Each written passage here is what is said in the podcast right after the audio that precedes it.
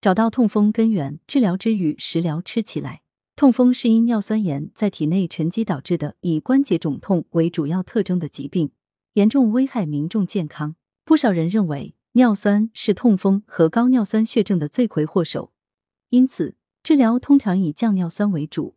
其实从中医角度看，高尿酸只是此病之标，其本在于痰湿，是为痛风之本。痛风或高尿酸血症患者通常有以下特点：喜欢饮酒或吃肥甘厚味食物。形体偏胖、头身困重、肢体倦怠、大便黏腻、苔白厚腻等，这些都是痰湿的表现。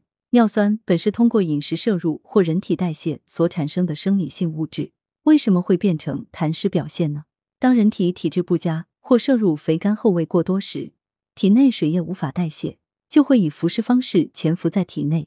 此时可能无明显症状，相当于高尿酸血症或痛风间歇期。当大量饮酒、大量吃海鲜、剧烈运动等因素引动浮湿，就会发展为癣湿。此时相当于痛风的急性发作期。只有早发现、早驱除浮湿，才能减少高尿酸血症和痛风的发生。驱浮湿可防治痛风。中医认为，对付浮湿最好的手段是调节饮食和生活方式。浮湿出现的原因主要是脾运化机能下降，可以看作是脾睡着了，与脾虚并不完全相同。因此，治疗上需要用芳香醒脾的药物，让脾恢复运化功能。肾脏在水液代谢中发挥重要作用，调肾可以起到恢复机体水液代谢的作用，从而达到降低尿酸、治疗痛风的目的。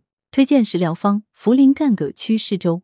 材料：鲜土茯苓三十克，生薏仁二十克，干白葛十克，粳米五十克，干葛花五克。做法：土茯苓、生薏仁、干百合和粳米洗净。加入适量清水，大火烧开，小火慢熬四十分钟，再加入干葛花，熬二十分钟，加入适量盐调味即可。功效：此药粥具有健脾利湿、除浮湿、预防痛风的效果，适合有血糖高、血脂高、尿酸高、肥胖家族史的人，或出现头身困重、肢体倦怠、肥胖超重、大便黏腻、关节隐痛、苔白厚腻等症状者。文阳城晚报全媒体记者张华，通讯员金小米。来源。羊城晚报羊城派责编王墨一。